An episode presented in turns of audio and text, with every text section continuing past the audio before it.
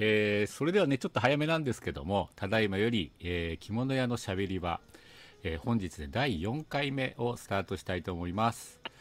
はい。えー本日、またゲストをお呼びしておりまして、えーご紹介いたします。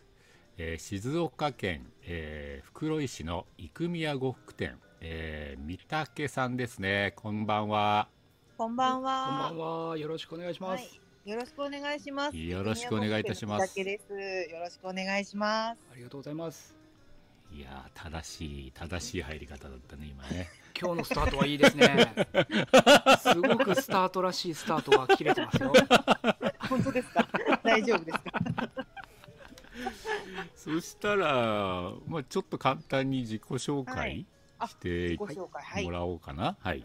はい。えっ、と、静岡県の袋井市というところで、あの、生宮呉服店というお店を、あの、まあ、両親と一緒に今やっています。うんうんで、えっ、と、もともとは、あのーまあ、外社会人になってからは、あのーホテルのレストランで10年、レストランサービスの仕事をしていたんですけれども、うんまあ、その後家を継ごうということをちょっと決意しまして、で、まあ、ちょっと、そうしたもののどう、どうしたらいいかと思ったところに、ちょっとあの、ご紹介いただきまして、あの、着物小杉の方に、うん。あの、修行に2年間行かせてもらって、それが2018年から、あの、2020年の頭の方まで2年間行かせてもらって、うん。で、あのー5月、2020年の5月から静岡の生宮呉服店に帰ってきて、生宮の店頭に今立っているという状態です。なるほど。素晴らしいはい。素晴らしい。あいや、コメントが入っておお、来た。おー吉田さん、おりちゃんありがとう TV ございます。ます。おりちゃん TV。聞いてますよ、ということで、ね。おりちゃん TV。いいですね。今日はね、あの、あ、ちょっとここで一応事前に皆さんに言っときましょう。これもう、ちょっと紛らわしいんでね。あの、うん一応、三竹、うん三竹、ゲストなのに三竹さんなんでしょうけども、はい。あの、ちょっと私が、私がちょっと、まあ、今もう酔っ払い始めてるのもあって、三竹という呼び捨てになってることが多くなると思いますけど、修行、修行先の呼んでくださっていおたのであれですね。はい。ですんでね、ちょっと三竹という言い方になると思いますが、そこはご了承いただください。大丈夫です。なんかあったわけじゃない。なんかあったわけじゃない。この時間なら聞けるって言われてますね。あ、この時間なら起きてる。そうですね。あの、最近早く寝ちゃうってこの間おっしゃってたので。まあ、あまあまあ、そうかおじいちゃん、おじいちゃん。この間、三竹さんのところで、えー来られてそうあましたね。の、そうなんです。先週末、あの、やっていただいて、うん展示会の方、フットワークショップとうん。開催させていただいて、うん。ねそうでした。はいそう。まあ、その時の様子も、せっかくなんでね、また、うんあの、生宮さんのホはいームページも今用意してるんで、ああはいせっ。かくなんで皆さんにもご紹介したいと思いますけど、ね。あありがとうございますそうですね。はい。いや、素敵ないいホームページ。あの、素晴らしい。ね、そう、着物って楽しいは、私の一番のモットーなので、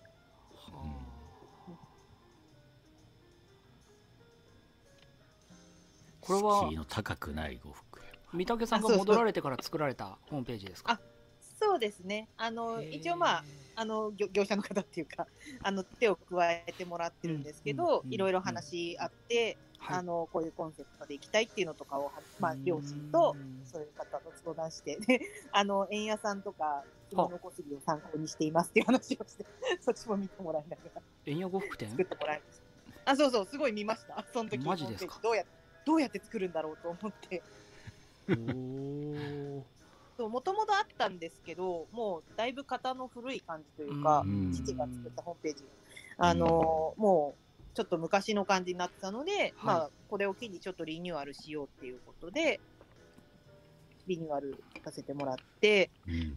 でもまあ、主にはやっぱりインスタとかツイッターの方が、運用はね、はい。あの、多くなってはきちゃってるんですけど、うんうんうんそう。うんでインスタの方もね、今こちらですね。おありがとうございます。素晴らしい、はい。で、ね、先ほど話してた最近のイベントのね、様子なんかもね、あはい写真に上がってますけど、うん。皆さん、なんか楽しそうですね、これね。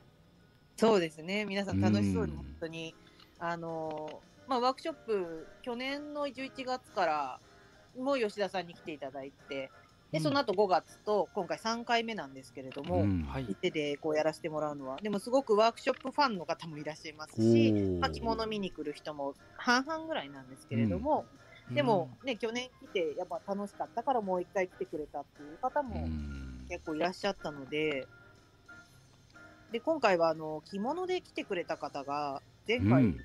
全然多くて、おおすごい。そう、あの、まあ多くてって言ってもまあね、元の人数がそんなに多いわけではないんですけど、でもこう、きそのせっかくだから着物で、まあ来てくださいっていうのに対して、やっぱり答えてくれた方っていうのが、うん。こういらっしゃったっていうことは私今回すごい嬉しくて、はあ。いいですね。でそそれこそ吉田さんのところの着物を着てあの、去年買ってくださった方とかがまた店に来てくださったりとかううん。んしたのはすごく嬉しかったですうね。んうんうんうん。いやーこんなに吉田さんって人気あるんですね。人人気ですよ。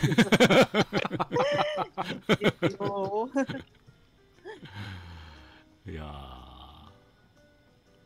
いやまたでもなんか若い方が多いような感じも見受けられるんだけど年齢層というか。うんふ不思議なことにっていうのも変変なんですけど、うん。まあやっぱ私がまあ36歳で、おうん。であ、同い年だ。そう、エイナさん多分マジですか？同い年。生まれ年が一緒だあ、そう、牛年。ようわ。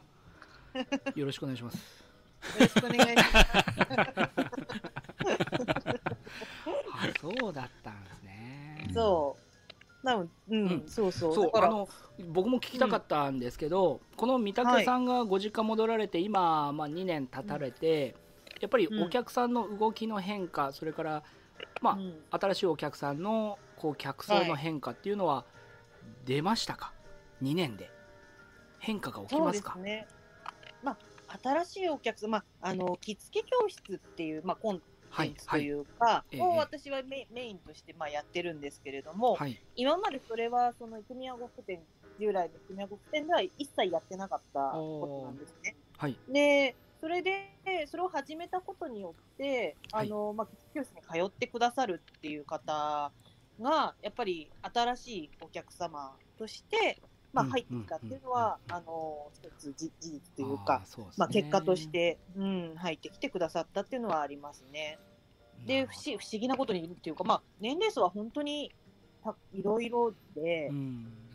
と上は70でうん。下は小学校6年生まで。小六。小六。極端に若返りますね。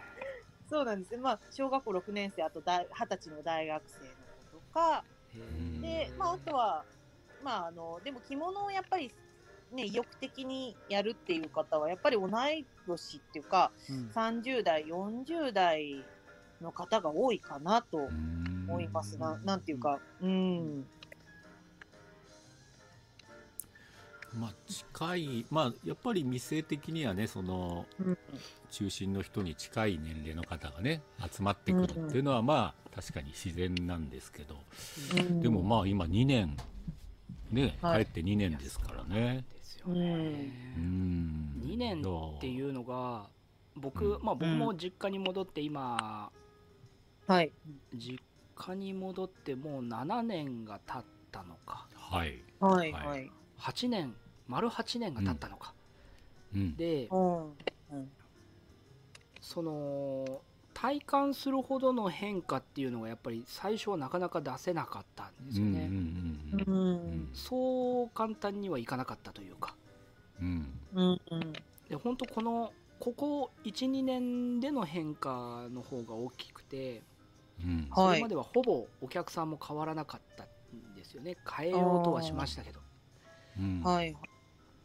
うん、だからやっぱりそこはもしかしたらあの男と女の違いも若干あるような気もするんですけどうん。あの三宅さん自身が教室をやって、うん。えー新しい人を呼び込むっていうところの変うん。化と、まあ、男である僕が帰ってきてもやっぱりその商品の変化というか、えーお店の商売のやり方の変化しかなかったのでうんなかなかそこが新しいお客さんに気づいてもらえるっていうと段階にいかなかったので、うん。う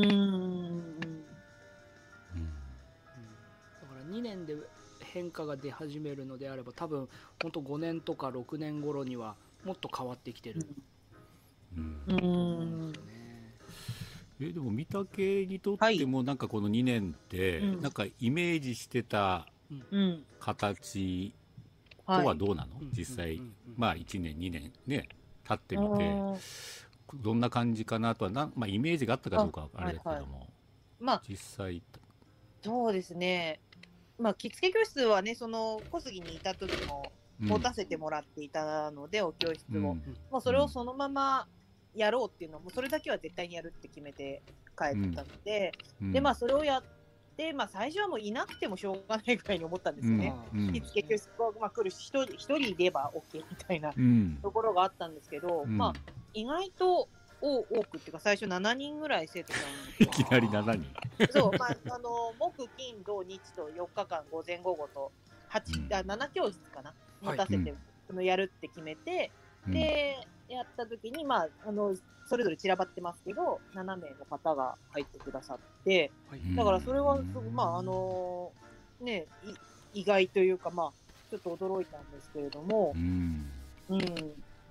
でもそういう方と一緒に、こう、まあ、ね、あの、着物を一緒にやっていって、うん。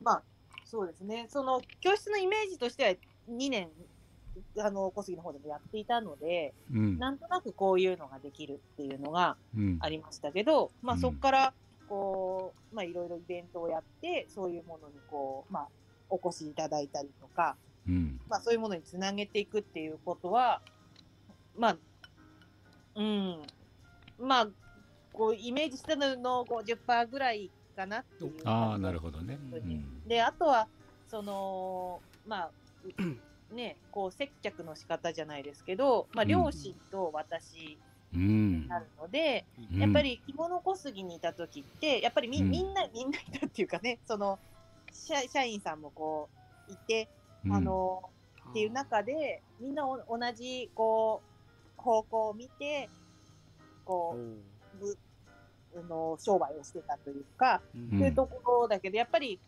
こう、少し考え方の差とかはどうしても出てくる。うん。ででうん。それをこう、一緒にや、同じ方向を見てやっていこうという考えもあるけど、やっぱり私は私のやり方っていうのをうん。やっていかなきゃいけないっていうのの、うん。で、そうすると、なんかやっぱこう、ね、着物小杉はこう、お客さんも社員もこう、みんなでワイワイして、こう、話したいみたいなううん。んうん。感じ。それはすごく憧れ、私にとっては憧れの着物屋の姿なんですけど、どうしてもそこまでいかないっていうのは、なんか、たまに、うーんと思うときは、そう、そうだよな、そうだよなっていうか、そのぶ物理的に足らないっていうか、とかいろいろ考えることあるんですけどう、ん。ただ、まあ、その代わりに一人一人とじっくり向き合って、うん。まあ、そのお客様に対して何がベストかっていうことをうん。やる、もう全力を尽くす、まあ、それはもう向こう、物小杉でも一緒なんですけど、うん。よりそういう姿勢でや、今はややっていくしかないというか、うん。そういう、そういう感じ。すごいよ。ちゃんとかんちゃんと考えてるよ いやーそれはもう修行先がですねいいお店で修行されてるので。それは、ちょっと今の言い方はあれですねすいません。言い方。はあの、はい、あの悪い方向のあれじゃないですよ。ちょっとなんか変な言い方になったけど。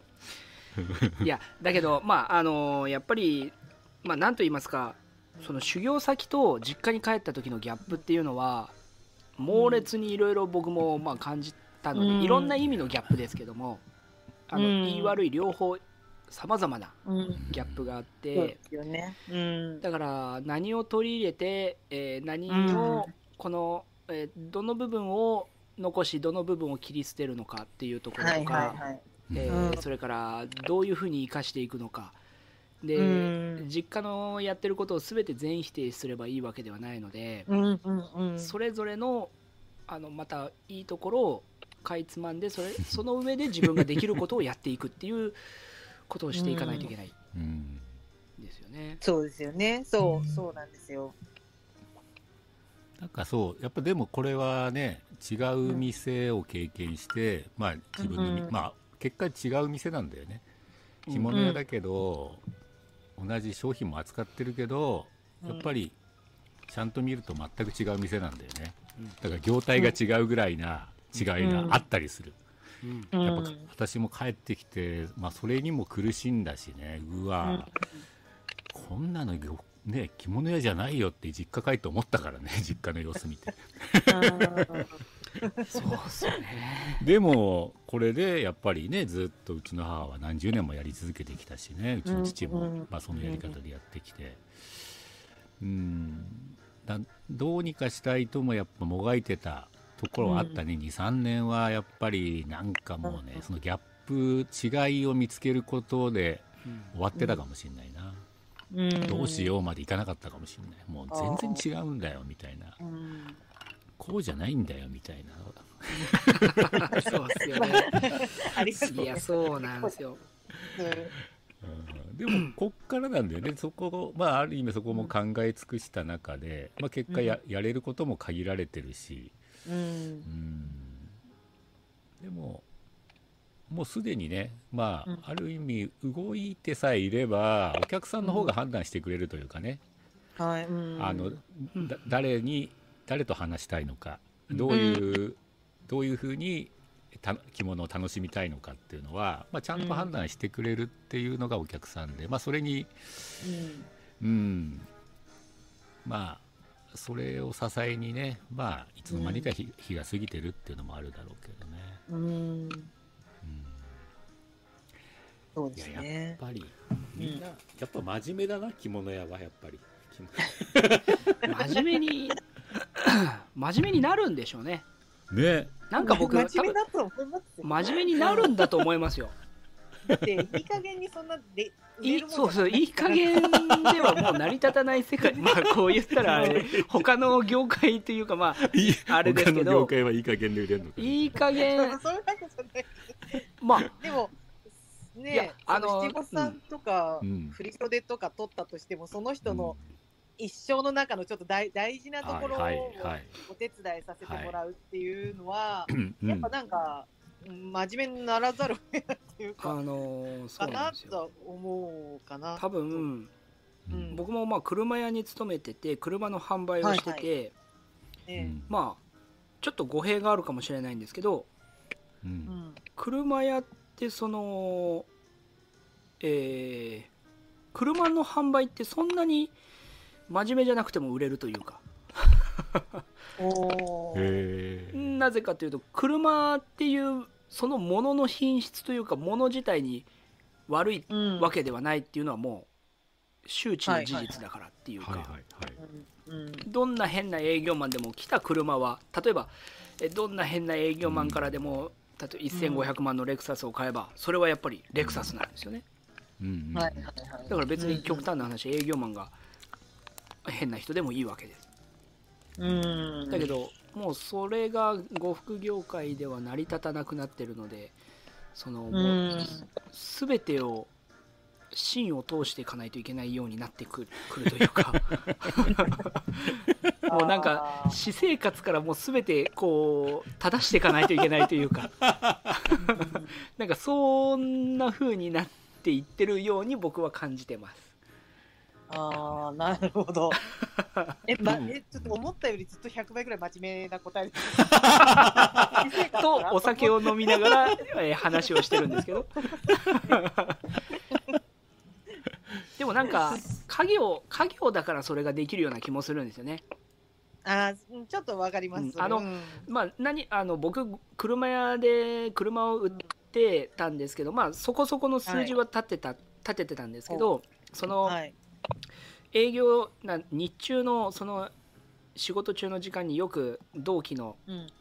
友達とはい。集まって、こう車の中ってテレビがついたりするじゃないですか。はいはい。そこにこうプレステをつないでウィーレをやって でちょっとごめん今からお客さんのとこ行ってくるわって言ってちょっと商談してはい。またそこの場所に戻ってまたウィーレをするみたいな。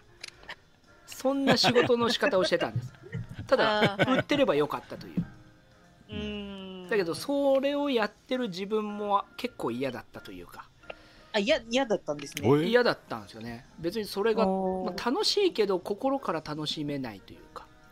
なんか真面目に一なんか真面目に一生懸命なんかうん。本えっ、と骨の髄から一生懸命になりたいというか。もう心の底から頑張なんか心の底からの えー心の底からやろうっていう状況になりたいというか、はいはいはい。なんかそれはこの家業になって初めてそうなるのかなっていう思いはで見たけも分かんなかったら分かんないって言った方がいいよ。だからこうなんか私生活も正していかないといけないような気がしてくるんです。そうか。共感できてない感じ。そっやっぱか、うん、すごい真面目だったと思う。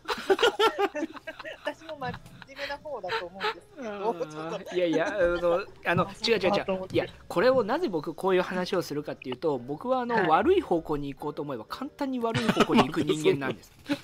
そうなんですか？あの本当に自堕落な生活とか自あのダメな方には僕はあの明日からもういいよそっち方向でって言われればもう簡単にですねふぬけな状態になるタイプの人間なのでそれを意識しなるべくそれを意識してないと、えー悪い方向に行ってしまうということですね僕はあ、そこはなんかでも私結構わかるかもしれない。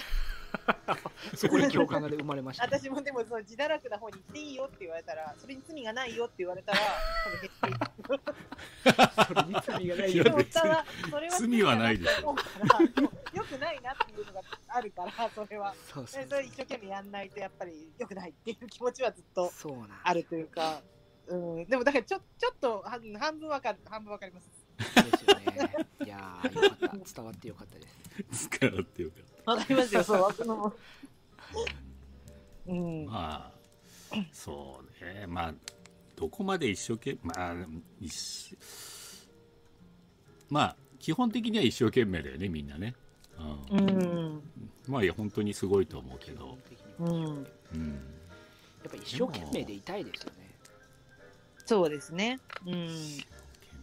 一生懸命でいればなんか成果が出てなくても満足してるという。出た。出た。またこの話だ。か暗いか。やめましょうか。いやそう。だから今は確かにね。なんかそう、まあ、最初は求め続けてたけど求めるこ求めても手に入らないことが分かってうん。じゃあどうしたら自分が納得できるのかが一生懸命に今至ってるっていうところでね、あまあそうですうね、ん。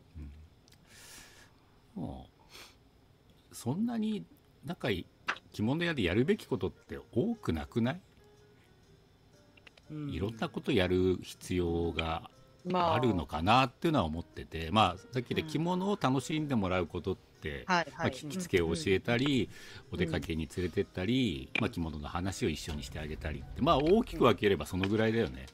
うん。うん。ううんん。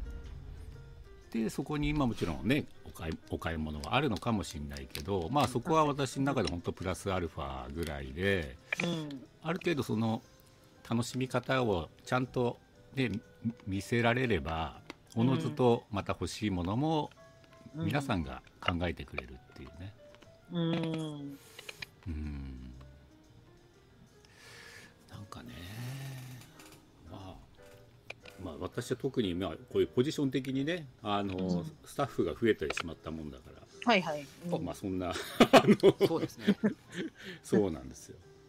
えっ、うとん三宅さん、あの小杉さんのお店で2年間勉強されて、はいで、はい今ご実家戻られて2年経ってはい。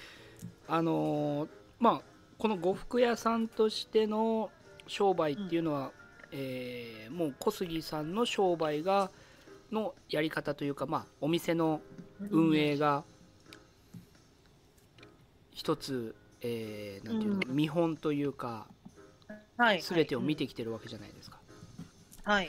その上で、えーうんその小杉さん小杉イズムを、うん生宮呉服店ではい。活かせてますか？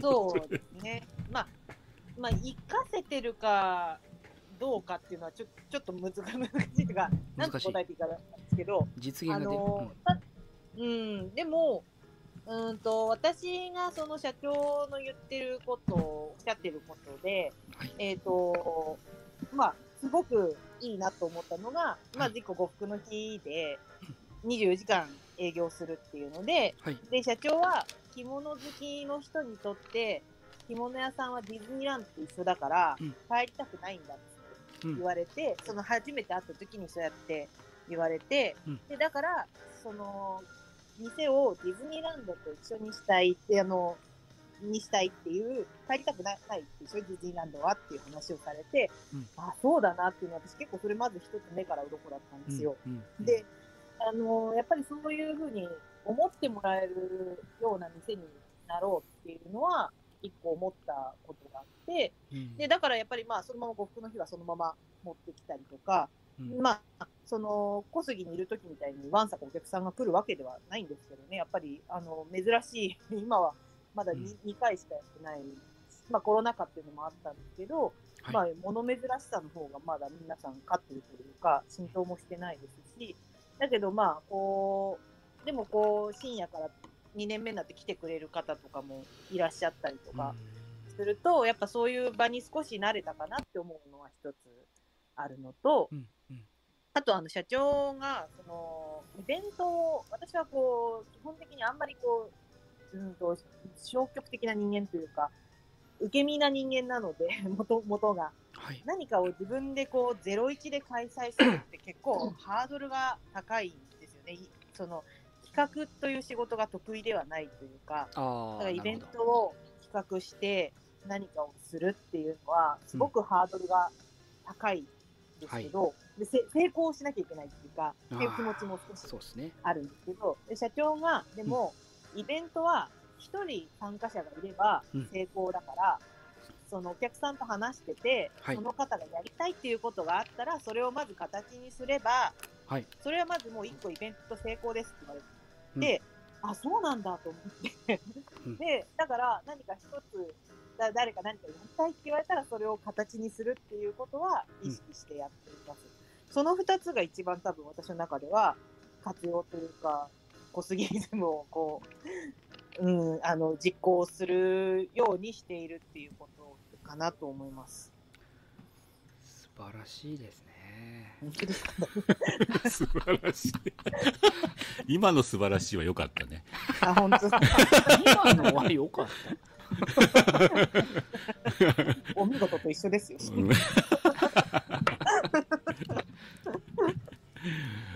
でも、円谷さんもまあ、そのね、うんそうだよね。だからそう、チンガイラさんにもね、その話になったよね、なんかね。はい。うん。うんまあ、たまあ、たまあ、た楽しむって話だったかもしれないけど。うん。そうですそうねまあ、結果、そうだね、やるかやらないかっていうことになっちゃうんだよね。やったのかやらないかったのかが、まあ、うん私にとってはすごく大事な評価に今なってるんで、うん。うん、やるってことにどれだけ価値を見出せるかっていうのは、意外にね、うんさっき言った、やるイコール成功させる、うんで、うんたくさん売る、たくさん集めるっていうのが、なんとなくす変な図式があるよね。うんううんん。でも、それはね、プロフェッショナルの世界の話で、うちら素人が 望むんだったら、さっきのハードルで十分だよね。そう。で、だから、うちの店はまずゼゼロなんですよね。やるかやらないかで言ったら、その帰るまでの時点で、うん。基本ゼゼロなんですよ。うん。っていうところで、その、うん。まあ、1を作るっていうのに、まあうん、最終的に結果を伴わせたいっていうのは、こう、うん。今だから1をやっと作った、作って1年うん。半ぐらい、こう、何か、何かイベントをちょこちょこやってきたっていう中で、うん。やっぱりそれに結果が伴わないっていうこともうん。ある、あるんですけど、でもやんなかったら多分この結果もわかんなかっ。たから、うん。そう、だからそのやっぱ、やるって、な1を作るっていうのは大事なんだなっていうのは、うん。ま、ま、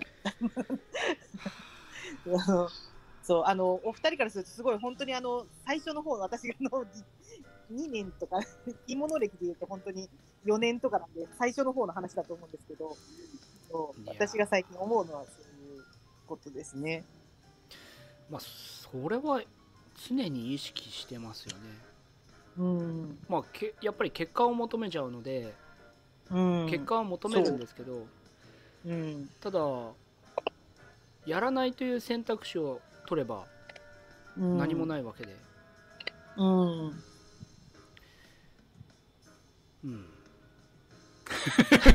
だけど出た結果は出したいけど そうそうそう、け結果出したいんですね。だけどまあ、まあ。でもね、そう。という ここになるとこうもぞもぞもぞもぞしちゃうんですけど。うん。まあそのまあスパンは絶対あるけどね。本当に商売だから。うん。あー。まあ5年。うん。5年ぐらい。ださっきの見て見てはいるんだよね皆さん。着物好きだったらうんあ生宮さんねあー帰ってきたんだなとか見てはいるんだよね。ただ本気かどうか見てらっしゃる方も結構いてうん。それのスパンは本当ね23年じゃないんだよね。45年とかっていうそういうまたレベルだったり。はい。まあなんか着物小杉もやっぱ今ねこの店になって16今年で16年になったけど、やっぱ10年続けててあいつ本気です本気そうだなってやっと変わってくるよねち周りが。うんなるほああそのぐらいで見られてるなっていうのはね。まだあいつ本気かどうかわかんねえぞみたいな。うん。いやいやあのその本気加減っていうのがううんん。あの小杉さんのように新たなお店を、えー建てるそこうんうんうんうん。に、えーきちっとこう借り入れをして、えーうん。はい。まあうん。えー借りうん。借り入れをするっていうのはやっぱり一つ大きな覚悟ですのでそれがうん。そういうたそういう状況になるっていうのがまあ創業者の立場うん。と同じなんですよね、事業を始めるにあたって借り入れをしてうんやっていく、新たな建物を建てていく。でそれをうん。しないパターンの後継者もいるわけで、はい。それがまあ今のはい。僕自身なんですけど、うん。そういう意味の自分自身の覚悟っていうのがどこまであるのかっていうのを自分で自分に問いかけてるというか、そうなおいやもう本当に自分自身はどこまで覚悟があるんだっていうのを自分が自分に問いかけないと自分の答えが出せないんですよね。うん。どこまでじゃあ自分の人生をこの円谷呉服店に捧げれるのか。そこに自分の妻の人生を、えー関わらせていいのか。っていうことですよね。ほら見たけなんか言った方がいいよこれ。っていうまあ、このあとささっき話この話その前回のやつで、そう円山さん常にこれ考えるんだなと思ったんですけど、でも、まあ。その私まだ独身だから、そのはい。やっぱそう、あ、そうか、お配配偶者っていうか、奥様のこととかもそうそうだよなって思ったんですよ。まあ、私一人でそれを考える時もあるんですよ。やっぱりこの自分のね、あの、まあ、組合でもうややるやるしかないって決めてはいるんですけど、そう、でも将来ね、子供とか、まあ、配偶者ができたらどうなのかなっていうのとかは、やっぱ考え、まあ、でも考えるけど現実味が帯びてないけど、やっぱ円さんの立場になるとやっぱそうそうだよなって思うんですよ。いやまあ考えたところで答えは出ないんですけどね。いや結局悩んで悩んでもうな悩むのがバカらしいってななるの繰り返しというか、そうそうですよね。うん。そう。毎回そうなんです。僕の場合は。うん。うん。そう。でもなんか私はそのね円谷さんの魅力はねその考えてる姿は結構魅力的なんだよね、うん、なんかねまあ結果答えなんか出ないんであまた考えてるよって思うんだけどなんかちょっと手貸したくなる感じが持ってるんだよね、あうーん、あそれはね面倒くさいっていう人もいるかもしれないけど円谷さん見て。いやー男はちょっと面倒くさいぐらいがちょうどいい。出た。私はねちょっと手貸したくなる部類なんだよ円谷さんのその、ねうん。考えてる姿は。はい。いやまあ結局本当にこう自分自分の本音が一番自分の本音が自分が分かってないんでしょうね多分。うーん。本当に自分はどこどこまでを本気で思ってるんだっていうのが自分自身で分かってないんですよね あの占い師紹介しようか。いやもう占い師。僕はあの 占い師か。占い師ですねあ手相。でそうこの前やってきやったからね。ああ、やってましたね。うん楽しかったよあれ。あ、本当に？うんあれいいね。あれめっちゃ話が盛り上がるみんな。ええ円屋さんも見てもらいたいよね。だからズバズバっと、ま、赤の他人からあなたの性格はこうだって言われー。言われ言ってほしい円屋さんに 変なこと言言われたらもう受け入れないので僕は。嘘だ。だけどいいこと言われたら「あなたは真面目ですね」とか「将来きっと成功しますよ」って言われたら将じます。来きっとあいいですね。将来きっと成功するはいいね。今は辛いかもしれない。があなたはあの大器晩成型将来結果が出ますっていうパターンは信じます あなたは若い頃から成功しますって言われたら僕は信じません。今もう全然なのにってなっちゃう。全然か。全然か。え御嶽は占いとかは？やってもらったことある？あんまり、あんまりこう、マンツーマンで見てもらうっていうのは、一回しかやったことないですね。えうん、でもなんか、いまいちゃ、あんまあ、性格とかはうん。当た,、当たってるかなって思うけど、ーうんちょっとなんかその時、あれ、モテ期来なかったなって気持ちモテるぞと。あの、払うような占いで、ちょっとね、わざわざやってもらったんですけど、あのええ。あ、これモテ期来るなって先生言ったんですけどね、来なかったなと思って。なるほどね。それ未来予想か。そっか。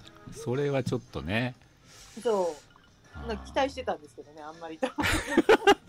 モテ期ってなんだろうね。モテ期ってのはやっぱり誘われるってことだよね。なのかな、そう、なんか、うん、4、5人って言われたんですけど、45人も？45人の男から言い寄られる。45人はいいね。選べるね。ね、特にそういうのなく、あの、いいな。6年ぐらい過ぎちゃったなと。最高ですね。あれは何だったんだ？と思って。あれは何だったんだ選び放題。うん、まあ、それこそいいことしか覚えてないっていうのもあるのかもしれないとは思うんですあけど。ーそうでもねそうじゃないと私占い聞けないかも。悪いこと言われたら結構落ち込んじゃう。どう？うーん。まあそんなにはねお,、まあ、お客さん商売は間違いないんでね。そんなとこまではいかないとは思うんだけどうん。自分の嫌な性格っていうか分かってるちょっと嫌なとことか言い当てられたら結構もうすごい嫌嫌になっちゃうから、あ 嫌な性格。いやうん、私からしたら御嶽ほど友達の多い人はいないと思ってるんだけど。ー素晴らしいそう私友達いないから本当にね羨ましい限りで。あ本当ですか。友達ってどうやってできてるんですか？聞か友達の本作り方。当に私も聞きたいよ。友達の作り方聞きたいわ。本当に。お客さんお客さんの作り方じゃおなくて友達の作り方。どうやって作る？どうやったら友達になれるんだろうっていう。あいないですよね友達。あそうですね。友達。うーんなんか難しい難しいですよね。難しい でなんか私その友達とまあうーんそうですね。同じ釜の飯を食いは大体友達とは思ってるんですけど。あなるほど。一緒に食事したら友達、そうそうそう。だから、うん。そうなってくるとまあそのお客様と友達の境界線がちょっとねあやふやになってきちゃううんううん。んで、ん。あでもね、まあ、そういう。あそっか。これもイベントと同じで一緒に食事したら友達でいいんだ、うんあのプライベートで食事したら友達寄りになってきたなとは思っちゃいます。う。んうんうん。なるほどな。それだな。子供電話相談室男二人が。そうなのよ。そうこれだからやっぱりありがとうございます、そう。やっぱこれ、まあ、商売は人間性だと思ってるんでやっぱり最終的に友達の多い人がやっぱ商売がいけるわけいけると思ってるんだよね。それ言われると辛いですよね。いやいやいやいやいやそんなこと。は商売は人間性って言われるとすごく辛くなるんです。そんなことないです。えそう？うん辛いっすよ。そこかってなります。うん、まあそう、まあ、そうかなって私は思ってるけどそうだまあそうなんですよね。うん。多分本当に商売って人間性なんですよね。だから 辛いっていうのはやっぱり人間性を磨かないといけないんです。っていうとやっぱり最初の話に戻るんですけどあのそうそうそうそういうう、ことです。私生活からあの正していかないといけないんですよね。全てを。うん、だから人間性ちゃんとしてますって大丈夫ですって。正しい人間にならないといけないんです。大丈夫？大丈夫ですよ。なんかよっぽど正しいと思いますけどね私は。いやーえ御嶽から円谷さんに何か聞きたいことってないですか、なんか。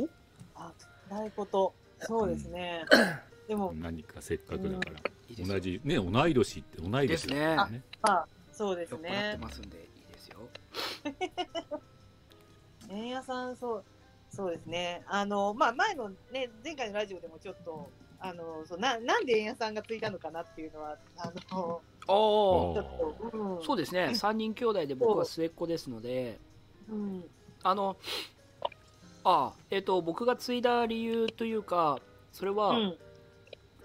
えっ、とまあ割と幼い頃からなんとなくの感じで僕が継ぐんだろうなっていう思いは心の片隅にあったっていうのはありますすせせっこでもせっこでも末っ子が。そうですそうです。それはえー、となぜかっていうと割と上2人が両親とあんまりまあ、うまくいってなかったというか結構ガンガンぶつかりまくってたんです。あの本当夜な夜な11時12時でも怒鳴り声が聞こえて、ええー親の怒鳴り声に対して子供もガンガン行くみたいな。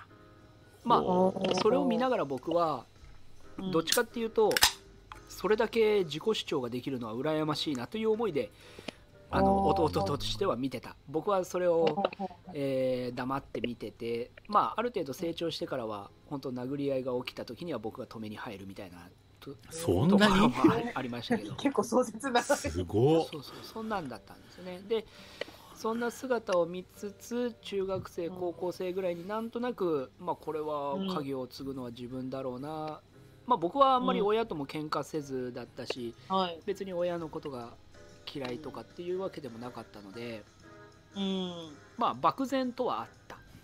でそれがうん。社会人になってからそのうん。車屋さんで働いてても全く自分が一生やる仕事っていう感覚が全然なくてはい。それはもうその一生これをやるわけではないなっていうところにこの家業がもう頭の中でチラチラチラチラしてたのでうん。そこであのまあ親に相談する前にまずは長男である兄にえーはい。どういうつもりだとうん。えーうんいう話を2人でまずしたんですよね。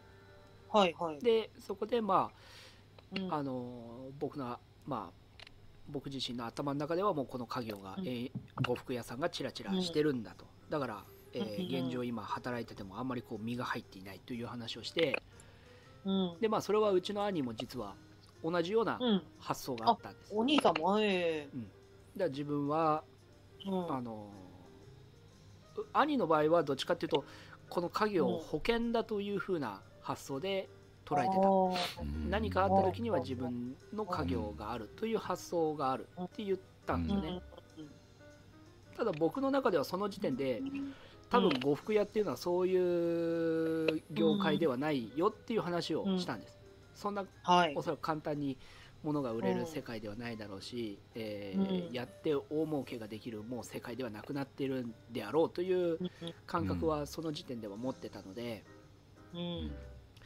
えーやるんであれば多分真剣本気でやらないといけないであろうとは思ってたはい。でそれを兄と2人で話をして、うんうん。でまあ、えー自分的には別にそんなにこここの円谷呉服店をに固執してるわけではないから、お前がやりたいならやれっていうことを兄が言ったので、うん。じゃあ分かった俺がやるから。っていうことで、えーその段階でうちの父に話をして、でまあうん。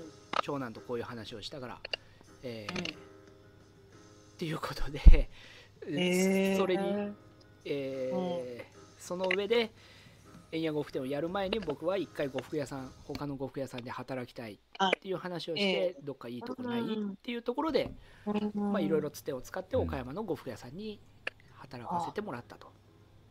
へえ。っていうのがうん。僕が円谷呉服店を継ぐことになった経緯ですね。ああ、そうなんですね。ご両親からこう、継いでほしいみたいなとかは言われたこれはなかったですね。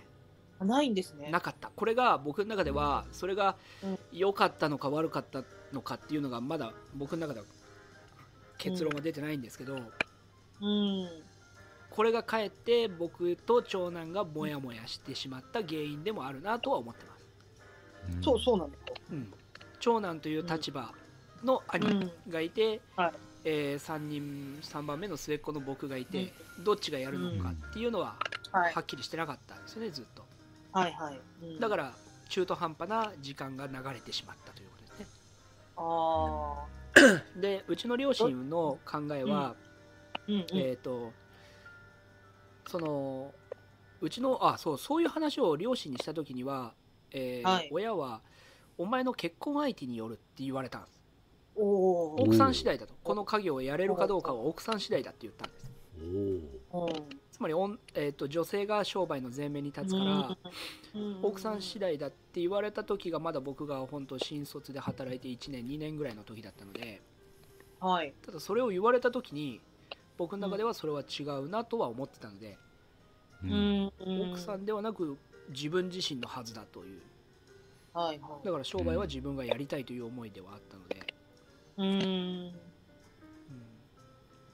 ん。まあ、そのあたりもはっきり言うと僕はどっちかというと、そこには否定的ですね。親に親の考えを僕は否定をしてます。そうじゃないと、そういうはずじゃない。と、うん。うん。ただうん両親はその考えでずっとやってきてたわけですね、ああ、はいはいはい。うちの父が、うん、まあ、家業として継いだけど実際商売に前面に立ってたのは母だったのででそれで成り立ってたので、うん。うん。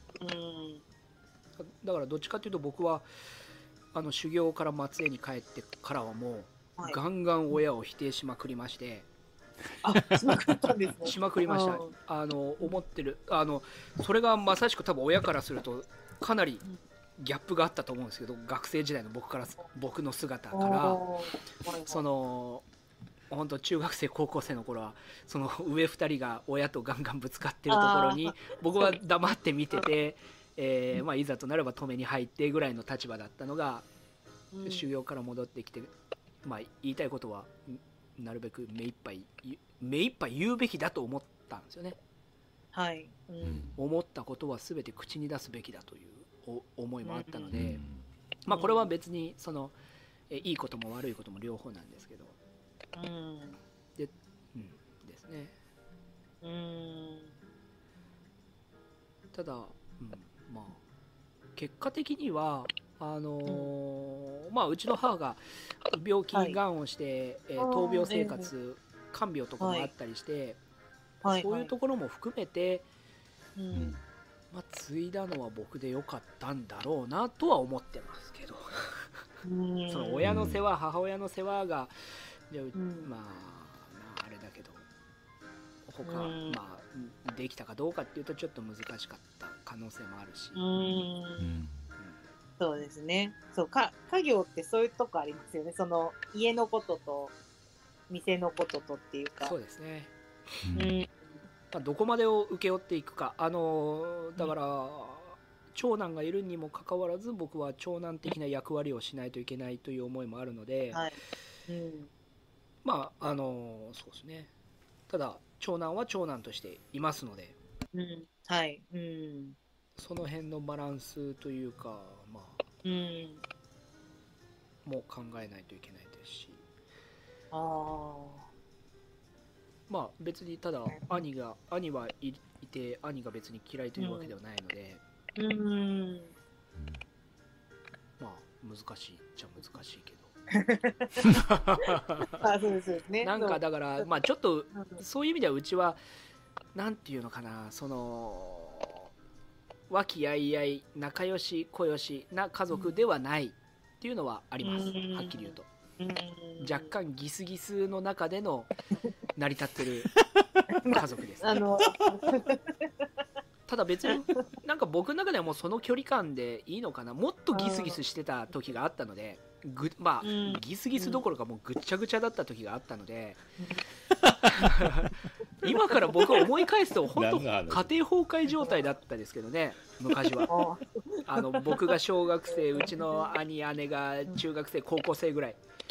うんこの頃はもう家庭崩壊状態でしたんでなんか世の中がそういうブームだったような気もするんですけど 切れる切れる切れる10代のなんか流行った時代切れる10代の。そうそうそうね、そうですよね。その頃から比べれば今の距離感っていうのは僕の中ではまあ円やけとしてはほどほどほどでいいんじゃないかなとは思ってますけどうん。ああ、そうです。深いお話だった。いやいやそうなんだよ夢の国の話だったんだけいやいやいやいやね、ドロドロな話になっちゃったよね最後。いやいや今今だけどみんなですね落ち着いてますんで円やけは。あね、距離感、家族にもやっぱね、距離感って大事っていうのはね、よくわかります。そう。で私もそういう意味では離れちゃったからねうちのねうん父母とも、まあ2年ほぼほぼ3年ぐらい一緒にはやったけど、うん、テナント借りたり、まあ、今の店舗だって、まあ、そこら辺はうちのね会長父のね、まえあ、やり方だったんだけど、まあ、それは今は思えば感謝はしてるよね。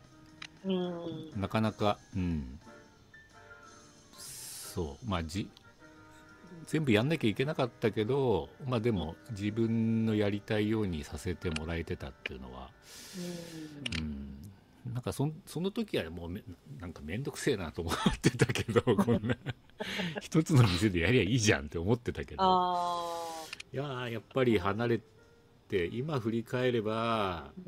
まあ今、ふね、二人の、うん。うん。ちょこっとした気持ちまあねその距離感っていう話を聞けばね、まあ、確かにそれはそれでまた仕事とは違う部分での、うんうん。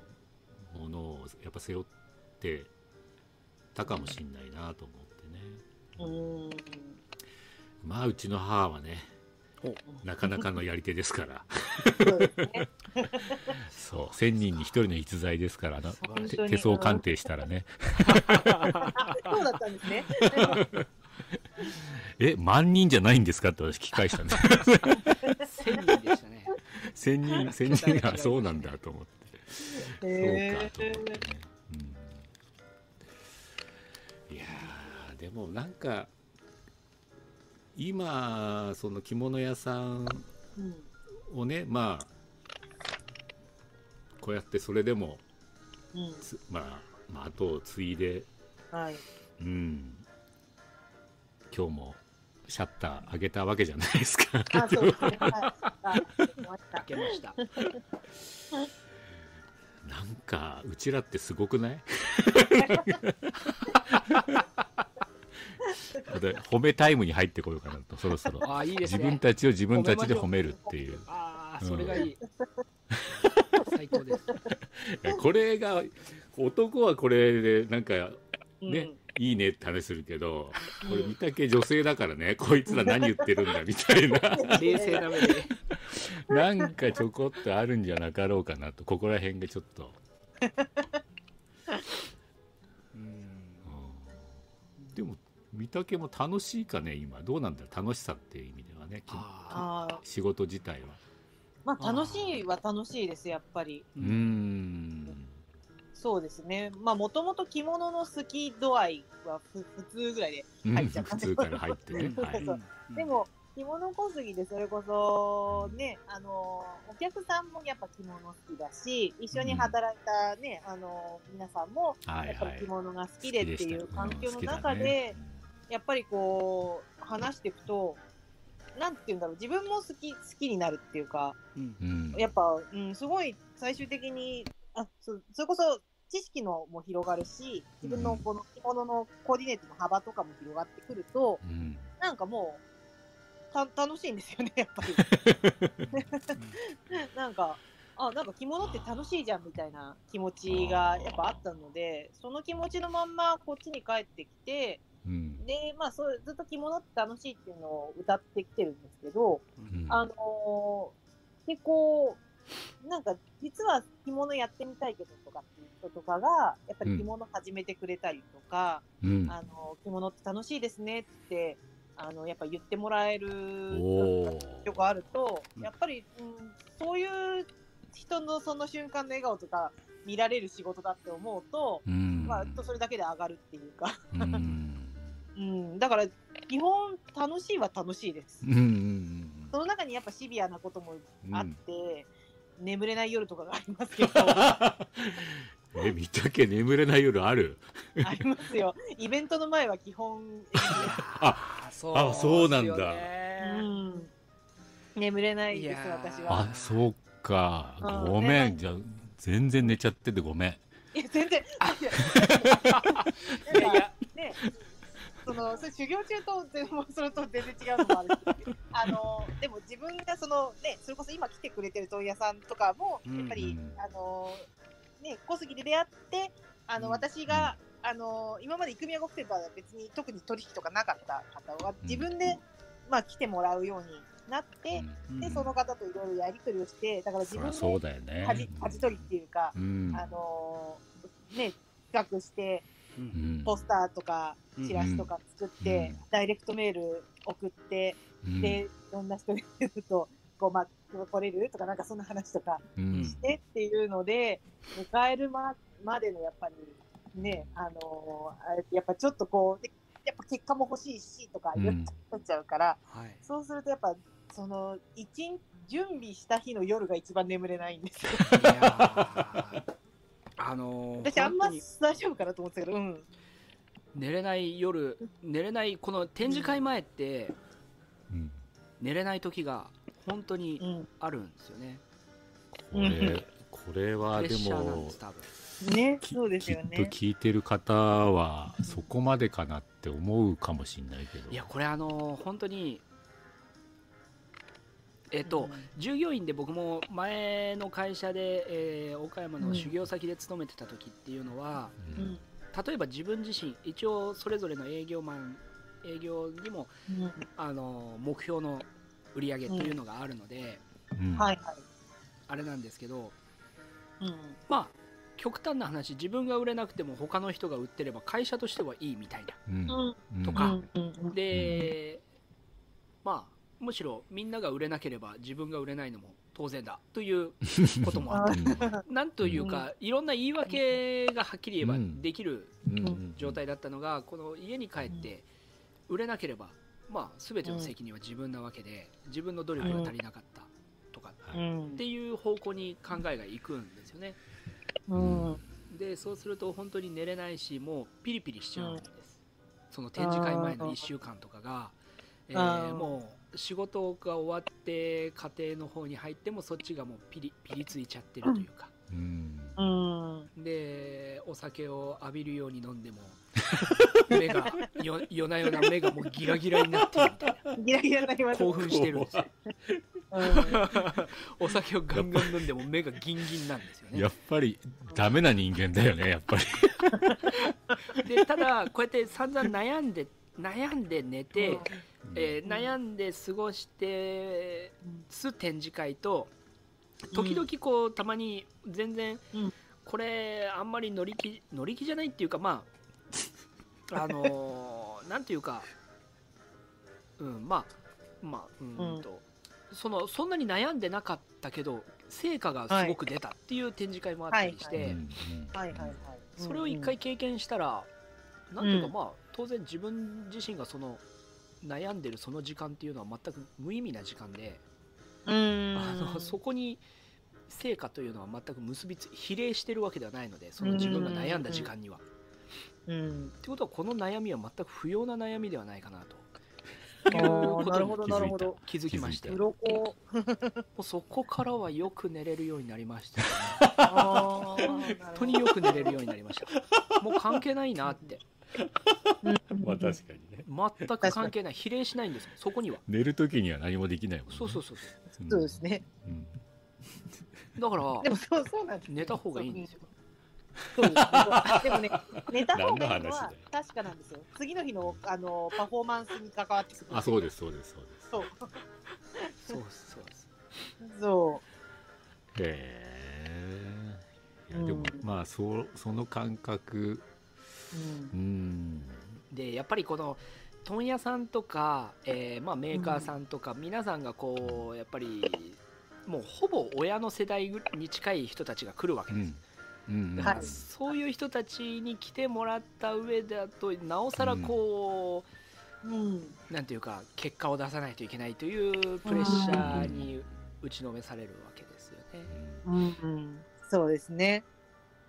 うんそれはある。そうなんで、いや、いや、そううん。関係ないんですよプレッシャーはそうですね。意味がない、うん。うん。そう。でまたこう、まあ、ちょっと変な言い方しますけど、うんはい。その問屋さんやメーカーさんもまたプレッシャーかけてくるんですよね あそうこれ僕はもバシバシ感じてましたんでそれは立ち悪いじゃんあの いや結局まあこれはあの、取引先にもよるんですけどそういうこそういううん。言葉を使うあ言う人と言わない人とあってうん。うん。うん。でまあプレッシャーをかけられるとやっぱり僕も単純だったんであの、うん。素直に一生懸命動いて回ったりもしてたんですけど、そっかそっか。はい。ただそれもまあしばらく後に考え方が変わっていくんですけど結局やっぱり問屋さんっていうのはとにかく売る店が善でうん。売らない店っていうのは悪なわけです、うん。うん。えーそういうプレッシャーまあまあまあこれはちょっとまあねな極端なあれですんでみんながそういうわけじゃないんですけど 当然ですね。っていうか今円谷呉服店での関わってる人たちはいわゆるその考えを持ってない人たちが円谷呉服店の考えにえっ、とえー円谷呉服店の考えに共鳴してくれたというかうんそこを理解してくれてる人たちが今付き合ってくれてるということですねうん。だからそういう人たちと円谷呉服店は付き合っていくべきだというところというか、うん。うんまあ私ほら今50から今36の2人を見てたらはい。私からしたら本当に今着物屋をやってくれてまあうん。まあ少なからず私からしたら2人は一生懸命なんでうん。ねもうなんか展示会こんな若い人が着物の展示会やってくれるだけで嬉しいけどね。だって未来があるからあー。二人に。いやそうなんですよね、そだうからなんかそういうもちろんそこで成果も上がったらそれはすごいけど、うん。いやできなくて当然ぐらいに私からしたら50から見たら思っちゃう、あーだからまず挑挑んでくれること、うん。でこう企画してとにかく、まあ、できることをやってくれてるってこと、さっきの案内状を作る、まあ、お声がけするっていうことは、うん。ねやっぱり2人はやってると思うんで。だからそこら辺はもう、なんかそこまで、うん。まあ、頑張ってくれるのは嬉しいけどね、うん。うん、なんか十分2人の役割はすでに果たしてるような気がするけどね。うん。あとは続けてその、うん。あのね落ち込みすぎないでまた次も計画してくれることがありがたくて、う。うん。ん。いやーそんななんかそれは年齢なのか、まあ、この業界大きく見た時のやっぱり30代のポジションって私そのそういうぐらいだとは思うけどね。うん。やってくれたら嬉しそう。そうか。そうです。いい いないんだから その年代で。一生懸命やろうっていうこの人たちが少ないんだから今ねこの業界には、うそうですん。ね。うん。あの藤井絞りの藤井社長が、うん。僕に、まあ、声をかけてくださった時にうん。その藤井さんはとにかく若い人とつながりたいって言われててえで別にそこに成果なんかは全く求めてないと。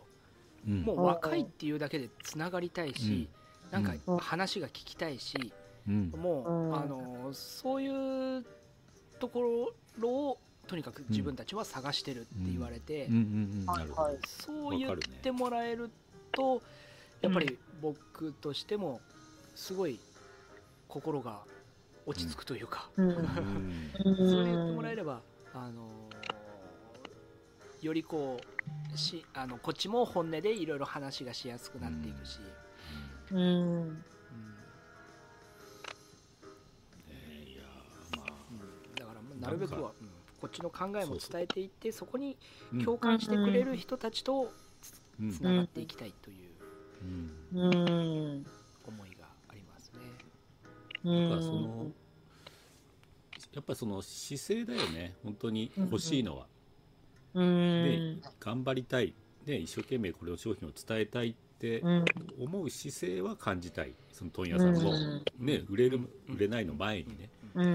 んなんかととにかくできる限り一生懸命頑張りますんでよろしくお願いしますって言われれば、やっぱ手伝いたいもの、うんうん。なんかそれそそこがまずすごく大事な部分でうん。なんかある意味それをちゃんと問屋さんにかけてあげられるかどうか、うん。うん、でもそれをなんとなく2人はねなんかできてるような気がするんでもうあとは甘えていいんだよ。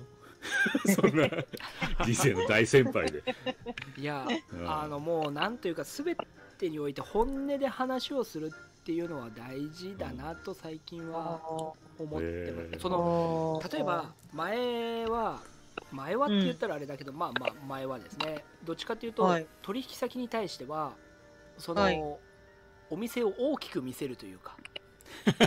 そういうことを僕も最初はしました。してました、はいはいそうすべきだと思って取引先には、い。円谷極店は時にはこれぐらい売れるわけですからどうぞ取引をお願いしますみたいなそういうスタンスですよね。大きく見せるっていうのは。はい。はい、うんただもう今は全くそんな話し方を当然するわけもなくて もううちはとにかく あの、まあ、こんな状態ですとこういうお店ですと。で、えーうん。こんまあ、あのこういう思いで今やってますと。これはもう本音ですのでと。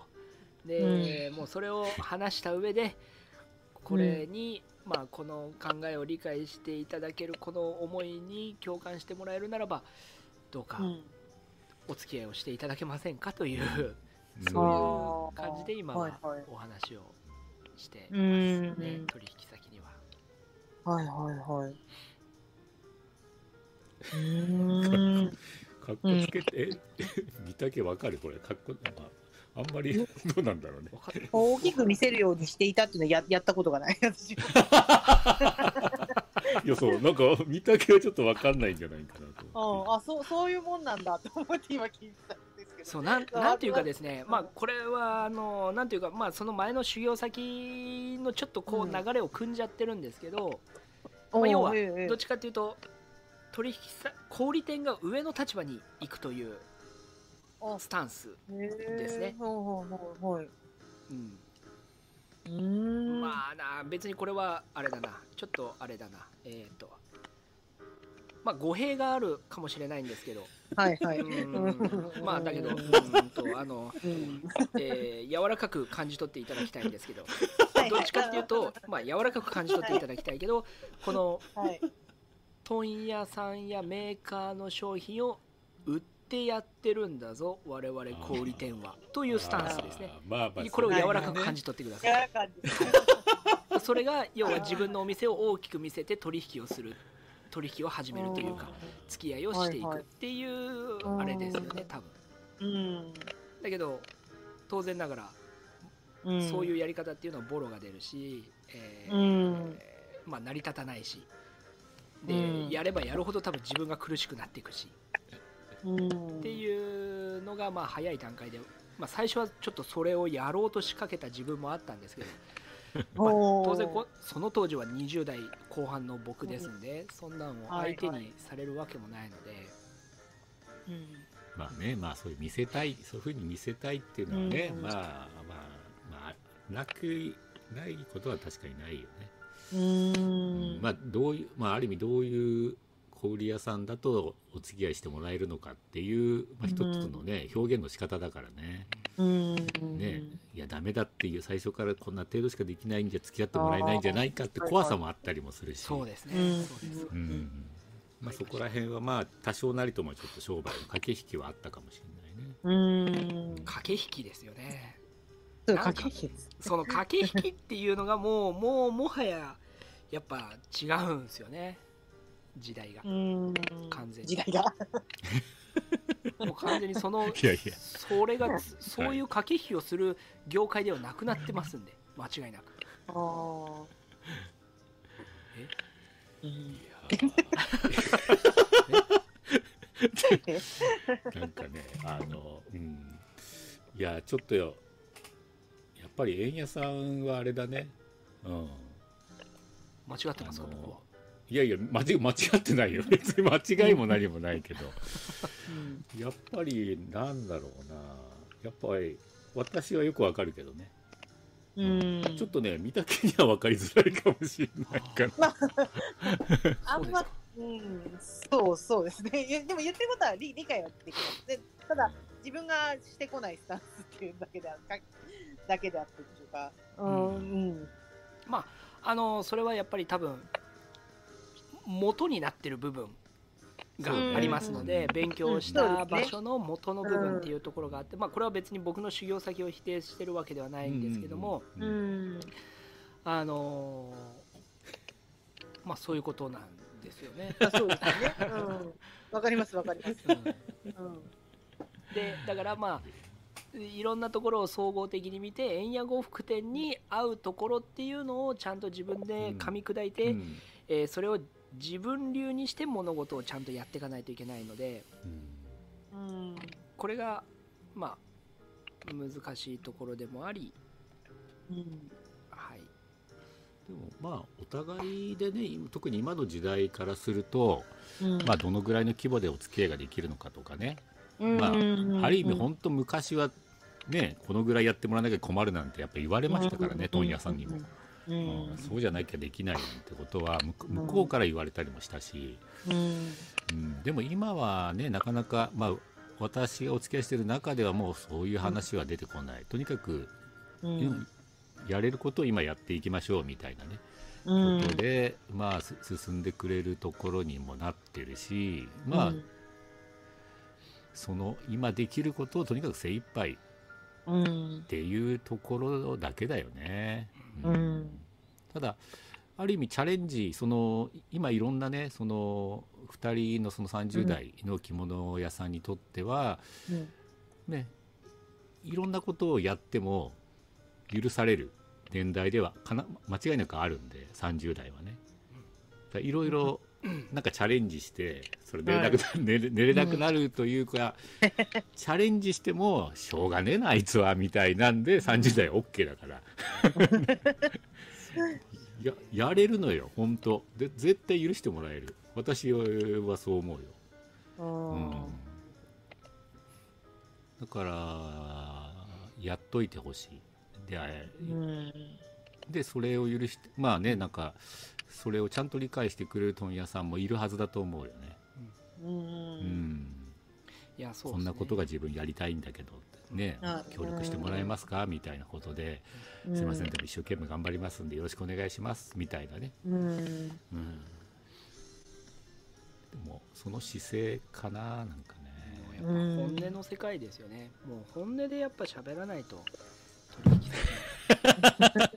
いや本当につくづく思いました、ある意味ねそうここの喋り場がままあもうここもそうなんですよ、うんでもここももうまさしく本音で喋る場ですので、うん。もう全ては正面突破なんですよね、うん。もうあまあ今日ねはい。御嶽とちょっと話してみてね。はい。あー。御嶽はやっぱり素のままでやっぱ来てるよね。そのままで来てる。うん。いやそうですか？まあ、素素のままがいいと思う私もね。うん。太鼓判をしたんだけど、うんそうですねそうういうん、いやうん、やっぱり悩んでるのはおうん。着物屋の男子かもしれないね。男性かもしれない。余計なこと悩んでるみたいな感じがしてきてちょっと今余計なことを悩みますあよ日なんかー。御嶽が今日混じってみてねなんかちょっと感じちゃったな、あ、そうそうですか。ううん。うーん。なん、なんでしょうね。なんだろうな。いや何か何かまあやっぱ女性の方が肝が座るっていうのもあると思うもう私はこれでいくって思った瞬間の肝の座り方は男性の比じゃないと思うんで、まあ、その部分もあるかもしれないし、うん。あと、まあ、ちょうどね 2, 2年経って、まあ、いろんなお客さんと出会って、まあうんね、やりたいことはまたいろいろあるだろうけども、うんでも、まあ、さっきの半半分ぐらいはなんとなく形で見えたっていう自信もあるのかもしれないし。ああ、まあうん、まあまあ、そう、そうですねう。んうん。そうなんか。かそうか。なんかねうん落ち着きが違うんですよね右往左往してんのはちょっと 俺たちだ俺たちかっていう。半端ない右往左往ですよね確かにそう言われると猛烈な右往左往うんああいやそうなんですよ。いやちょっと良かったな今日。やっぱり読んで確そう言ってかにもらえると。右往左往してるんですよね。しちゃってるもんね。しちゃってますよね。うん。うん。えーこれからえ？うん。一応なんか御嶽も。うん。まあまああえーとあの仕立て屋さん？あの若はい。い仕立て屋さんっていうのははいはい。今もあれなの？ええ。そうです。あの、うちの主力の仕立て屋さんは、二人いて、う。んえっ、と、40歳ぐらいの方と、うん。私の一つ下で35歳の方、うん。はい、にやってもらってい。ます。えー。そう。本当に、まあ、あのー腕もいいと思いますし、あのーうんうんうん。本当に、でまあ、自慢自慢の仕立て屋さんっていうのは、まあ、フうん。リーでね、お二人ともやっている方なので、うん。他のとこの、ね、依頼とかもいろいろ受けてはいるんですけど、うんうん。でも本当に、この二人、まあ、不思議なことにね、同同世代っていうのもあるんですけど、そうだそう。いう人たちと一緒に、うん。あ、でも楽しいと思う要因の一つで、それはね、ちょっとあるかもしれない。その、ひえっ、と、和西さんたちがもうそのぐらいだし、うん。あとはあのよくこう、えっ、と、袋井の中に、着付け師さんがいるんですよ、うん。何人か。うん。で、あのーもう、その着付け師をそ育てる、い資格を取るための教室を開いてる着付け師さん。私はあの教室はもう自分で楽しく着るためだけなので、うんあのそれ、それ以降っていうのはないんですけど、もし本気で着せたいっていう人を育てるっていうのをやってるとこがいらっしゃね、あの、うんあるんですけど、その人たちも、まあ大体40歳くらいなので、大体同じぐいらいの方と、で、その人たちも、あの、今、着物をもっと盛り上げたいって言って、お寺が地元にあるんですけど、うん。そういうところに、着付け部屋っていうのを作って、その着付け、持ってきてくれたら、あの、着付け、あの、有料でしますよ、みたいなことをやるんですよ。で、私もよくお声がけいただいて、そこにまあワークショップとかちょっとした販売で出ませんかっていうので、こう、うん。一緒に混ぜてもらうんですね、最うん近。うん。で、なので、なんかそういう人たちもいし、なんまあ同世代っていうか、の人たちと一緒にこう着物を盛り上げていくっていうのをうん。やれてるのも楽しい要因の一つなんだと思う。うん、思います。そういいね。本当そういうのはね、うん。まあでも本当そこの そのつながりと仲間がねきっとこれからうん。すごく大事な人たちになりなるよね、うん。まあ今もそうだと思うけどね。うん。うん。うん。いやーそう。かいやちょっと私もその仕立,、うん。その仕立て屋さんとは一度会いたいなと思ってるんだけどね、うん、ねぜひぜひ。うん。うん。まあ、うちもまだね、まあ、地元でもやってるけどね、まあ、これからを考えれば、もしかしたらそっちにお願いしなきゃいけなくなるかもしれない。取り合いになっちゃうこちょっと、でも、まあ、正直と取り合いですよね。れそうそうなっちゃうよねこれから、うん。本当にそういう、ね、人たちに仕事が集まるだろうしね、うん、本当にそう、だから、まあ、うちの母親が言うんですけど、そういう、今まで自分たちが、まあ、全盛期でやってきてやってきた時の若いさんたちが、うん。どんどん引退しちゃう、目が見えないって言って、うん。やっぱりいなくなってっちゃった時に、ちょうどその、あの、若いき、あの、浅石さんが、まあ、リフリーでやるから、履歴書を持ってきて、うん。こう、やりたい、あの、こちらでやらせてくれませんかって持ってきてくれたって言って、本当にそれはもう奇跡奇跡でしかないずっと言うんですけど、うん、でもそうだなと思って、うん。だからもうその人たちにぜ絶対苦労させないっていうか、っていうのは私、心に決めているというか、あうん、あのその人たちが縫ってくれる以上は、ーうん。こちらとしてもそのお仕事をうんたくさん回したいというか、うん。絶対食うに困らないようにしたいって思うのはあります。なるほど。うん。いやーいい出会いだね本当ね。うん。なんかそういうねやっぱりまあそういう意味で御嶽はまあやっぱ運もいいよね、あ、まあそうですね。持ってるよね。持ってる、うん。うん。うん。でまたそれをちゃんとね今みたいに大事にしようっていう気持ちがあるからすごまあそれがね、まあうん。つながっていくってことになるんだろうけどね。うん。いやー今日は御嶽先生にちょっっとねいろいろ話を聞かせていただいて。いやなんかやっぱ肝が座ってんるんねそんなことないだから。シッとしてる落ち着いてるいや落ち着いてるってうちらが落ち着いてないんだよだからどっちかっていうと落ち着いてないっすよねでもなんかお、お二人はもう、その、なんていうの、ちゃんと経営者としてやっていかなきゃいけないところでもうしばらくやってるからだと思います。いやいやそれは見私立てさんまだその、父がまだいますし、うんあの、私が私にできることを、を目の前のことしか多分まだクリアしてないから、かなって思う。もっときっと、はあ。うん。いやいやいちょっとお手洗い行ってきます。あはい。や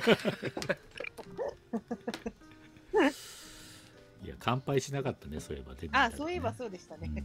えな何か何か飲んで何飲んでアクエリアスです。アクエリアスさすが そう、酒取りに行こうかなと思ったけど、うん。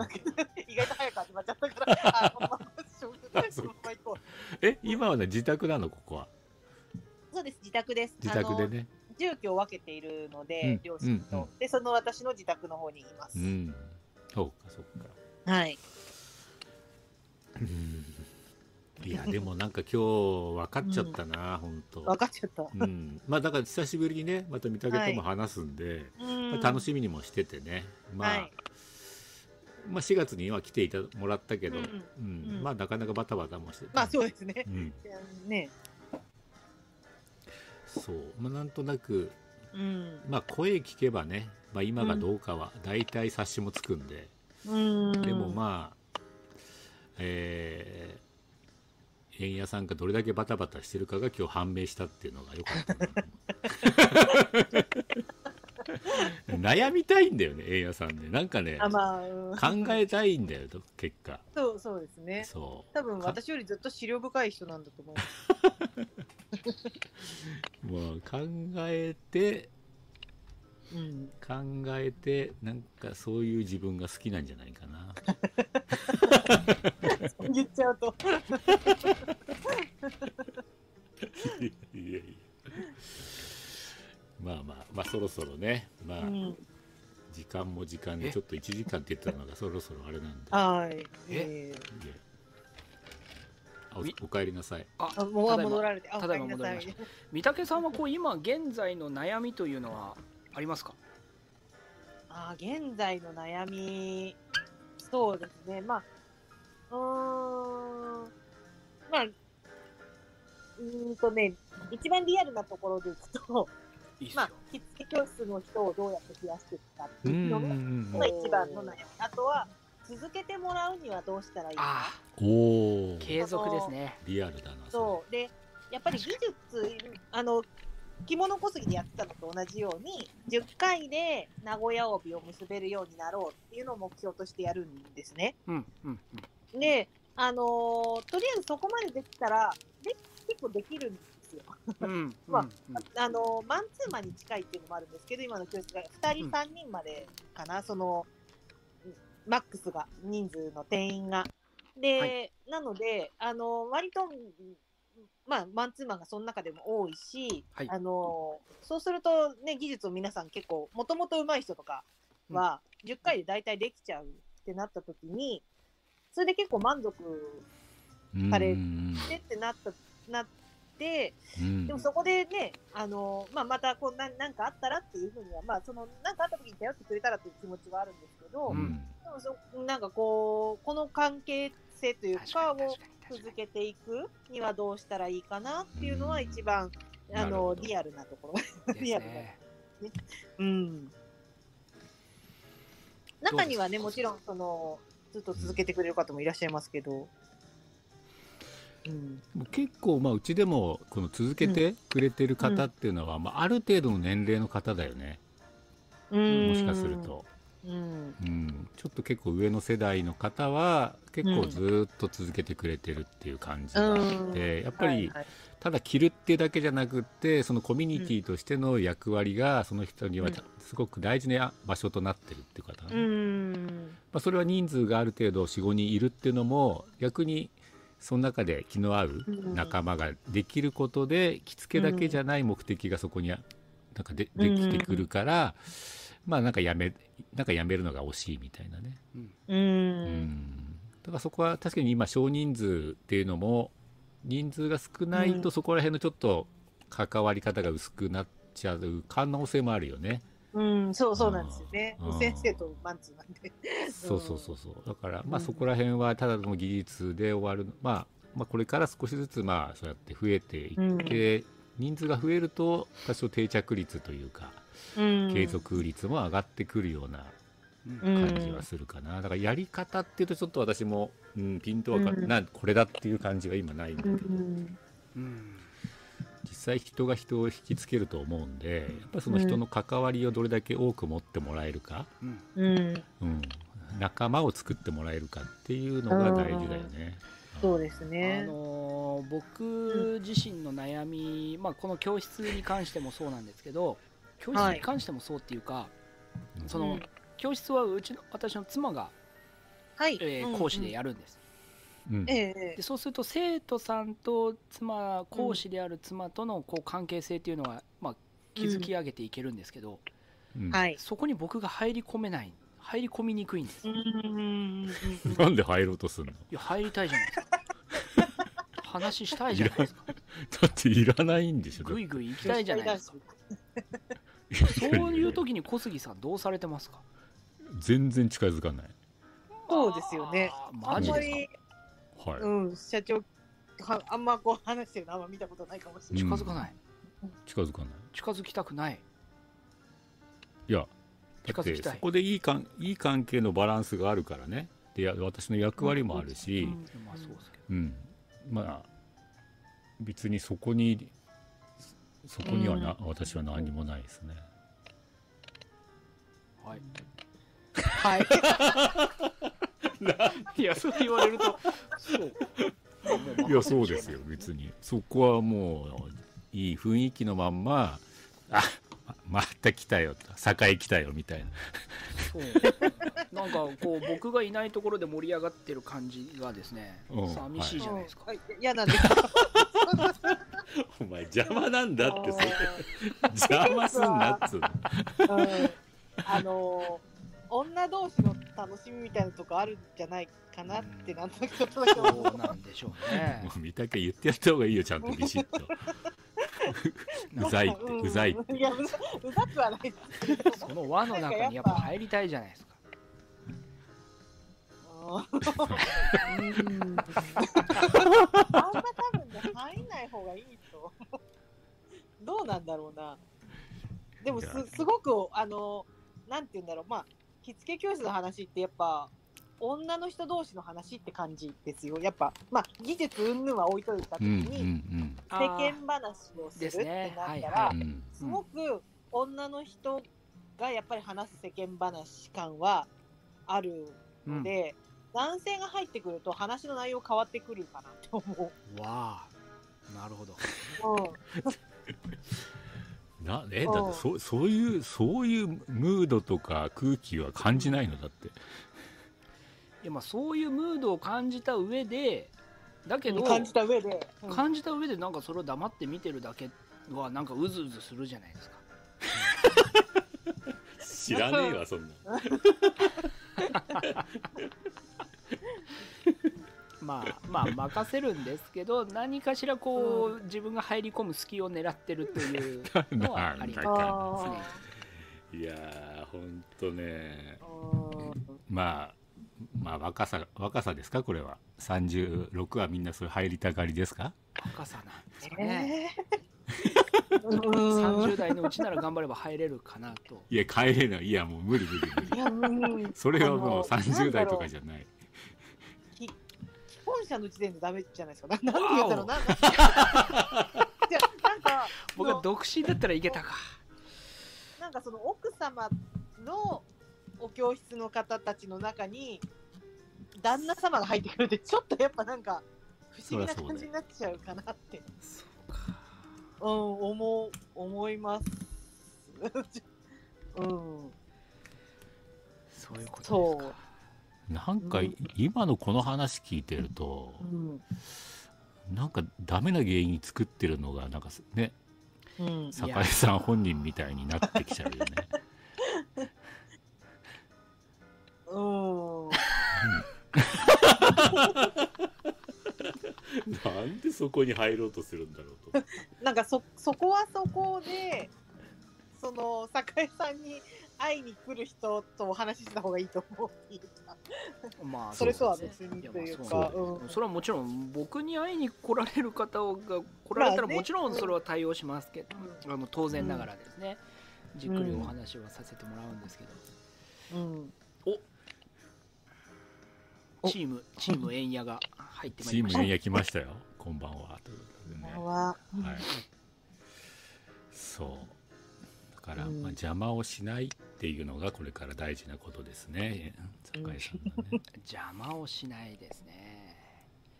邪魔じゃあまあそうですね。なんうんまあそうですうね、ん。なんだかまだ入ってきそうだな雰囲気残してる寂しくねまだならない。ことが大事。あそう寂しくならない。そう寂しく。ならない。あの、僕え、う。ん寂しくならない。寂しくなっちゃうもんね、入入りたくなっちゃう。ああなるほどなるほどうん、寂しくないです。それは寂しいことだよ。あきえあそうですねうちの妻はですねまあ僕がお客さんと盛り上がってたら全然入ってこようという感じはないですね、うん。うん。分かってるってことでそう。うそれはん。僕が分かってないみたいな言い方じゃない言ってるじゃないですか分かってないずっと分かっさっきからてないなんてそうなんですよ僕は分かってないだって寂しさに負けちゃうわけでしょ？うん、そうそうそう。あの、理由が寂しいからっていうところがダメです。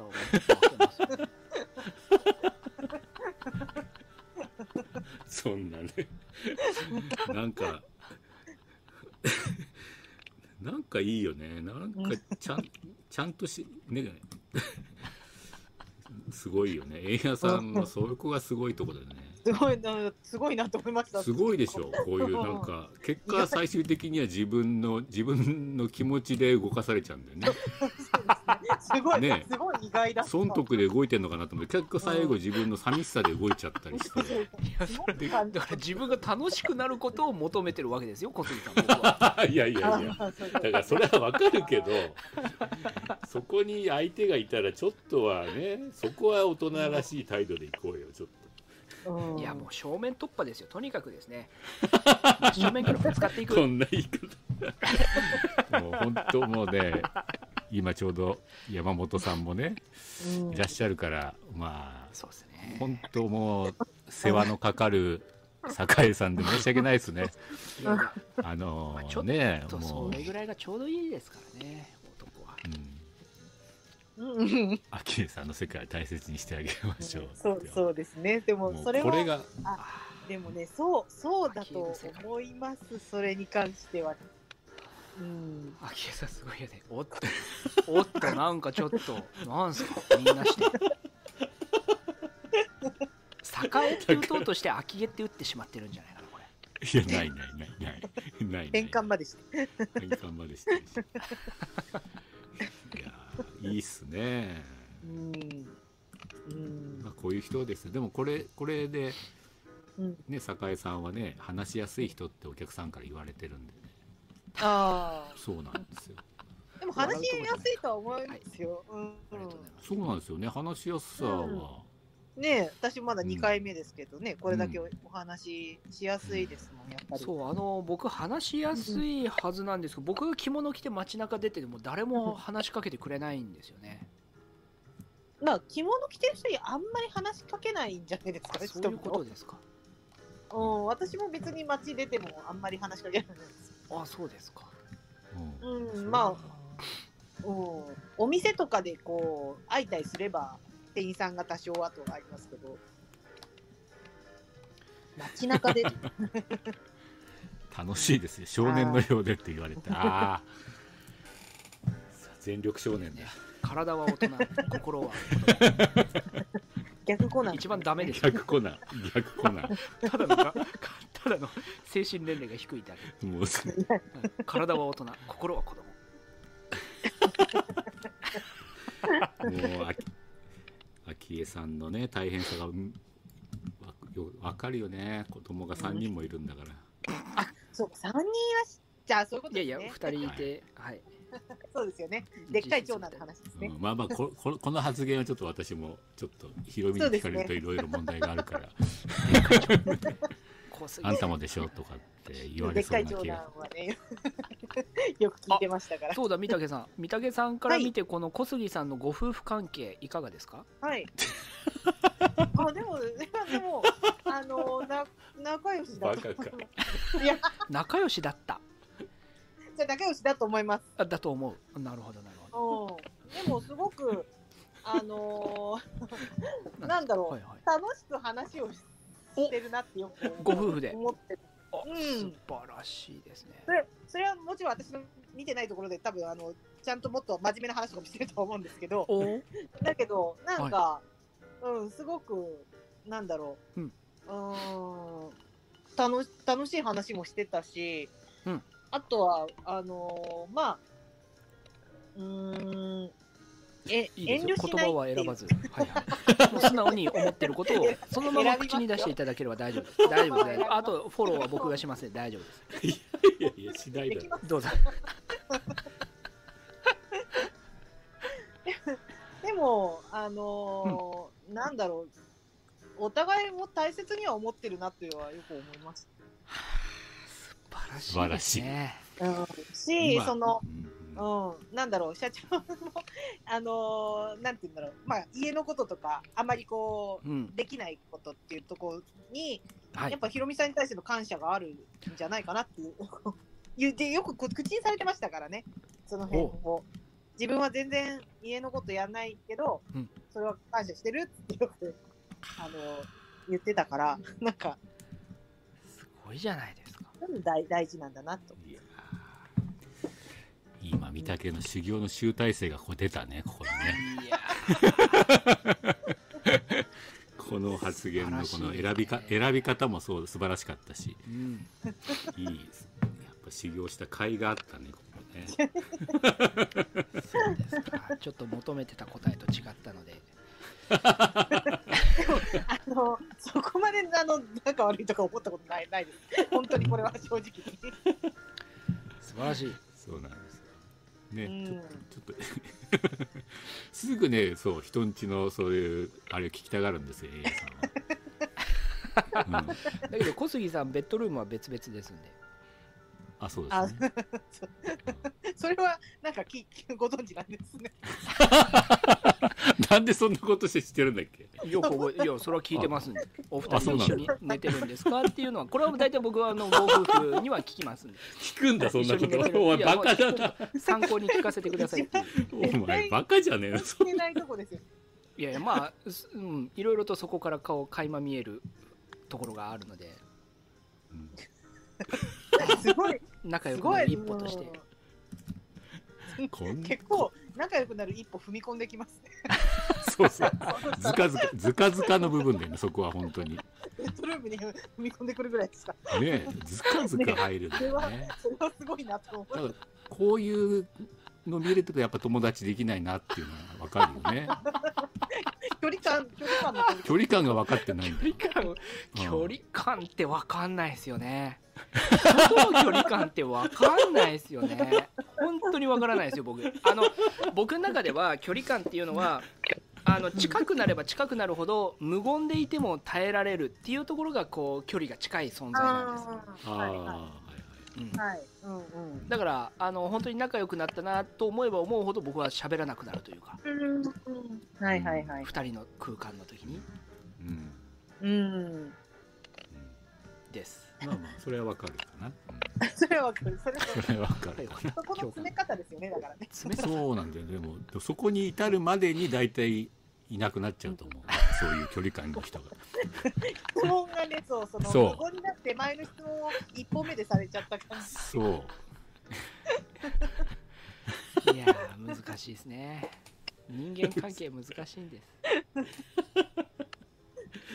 いやいやいや、まあ、そろそろね、そろそろお時間あれですので、はい。はい。いやー、でもね、今日はちょっとね、まあ、三宅と話せるのも、まあ、楽しみにもしてましたし、まあでも本当、呼んでよかったですね。なんかいろいろ、はい。うん、やっぱり女性と男性のまた着物への向かい方とか、なんか違う気がしましたね。確かにこう仕事に対するねモチベーションというか考え方というかうん。捉え方というか見方というか。うん。やっぱり、うん。まあうん。ね、なんだろうな。やっぱりそこら辺はこうやってえ特に円屋さんと御嶽がこうセットだとすごい分かりがいいねこれ、あ そうですか。うん、ぜひこれもう一回アーカイブをね23回は聞き返していただくと。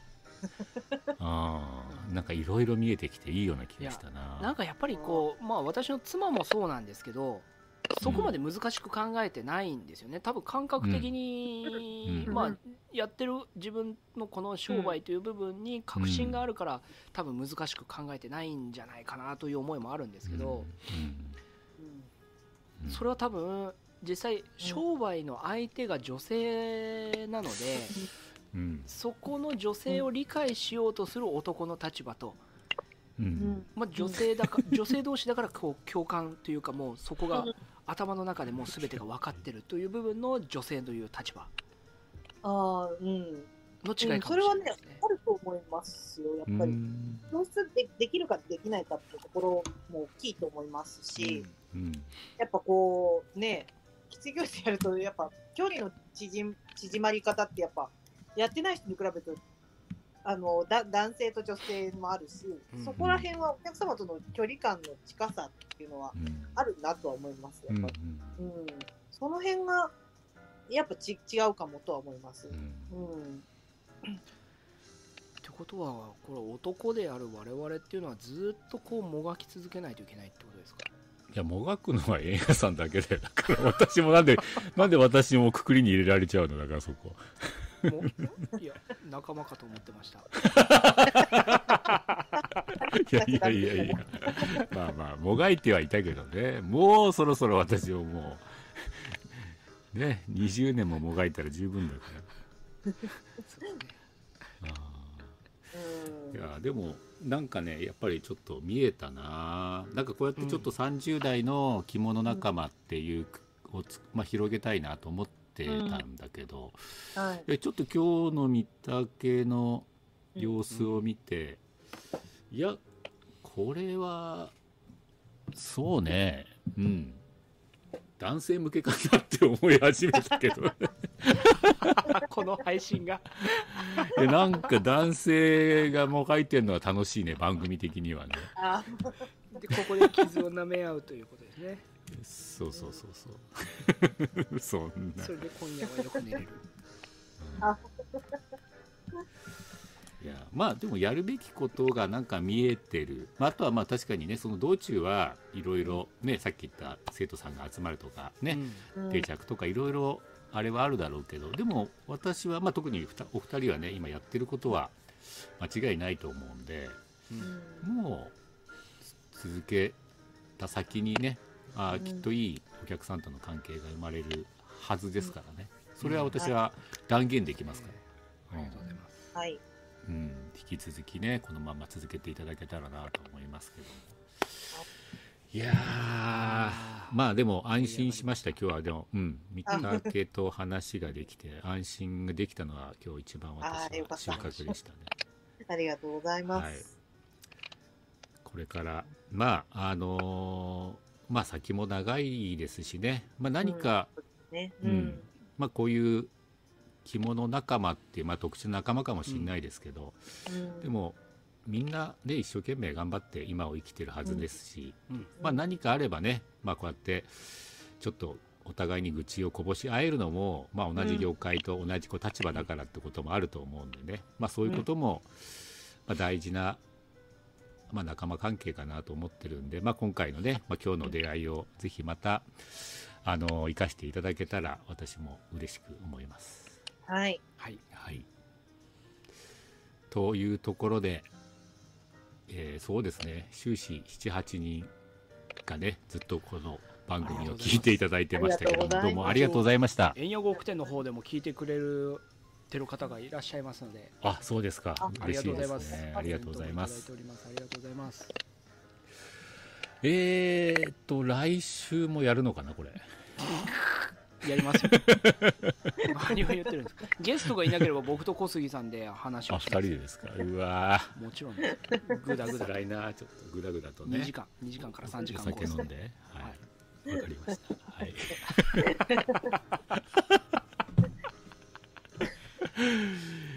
いやでも本日も、あえっ、と今日のねゲスト、えー静岡県、えー袋井の生宮呉服店、えー、三宅さんどうもありがとうございました。あありがとうございました。あありがとうございました。ぜひね、まあいろいろ番組こちらアーカイブもね残りますし、あとポッドキャストでもねあの配信がございますんで、はいぜひこの放送を聞いてお近くの方、うんぜひ、あそうですえー松江の円谷呉服店さんそしてね袋井の生宮呉服店さんにねぜひ顔を見に行ってあげてください。この人たちかと。一応今ねこう こいつかと。こ ねなんかそんな縁がまた出たら私も嬉しく思いますね。ね。はい。お願いいたしますではではこの辺でそろそろお開きにしたいと思います、本日はどうもありがとうございました、ありがとうござい。ましたありがとうございました。それでは皆さんさようなら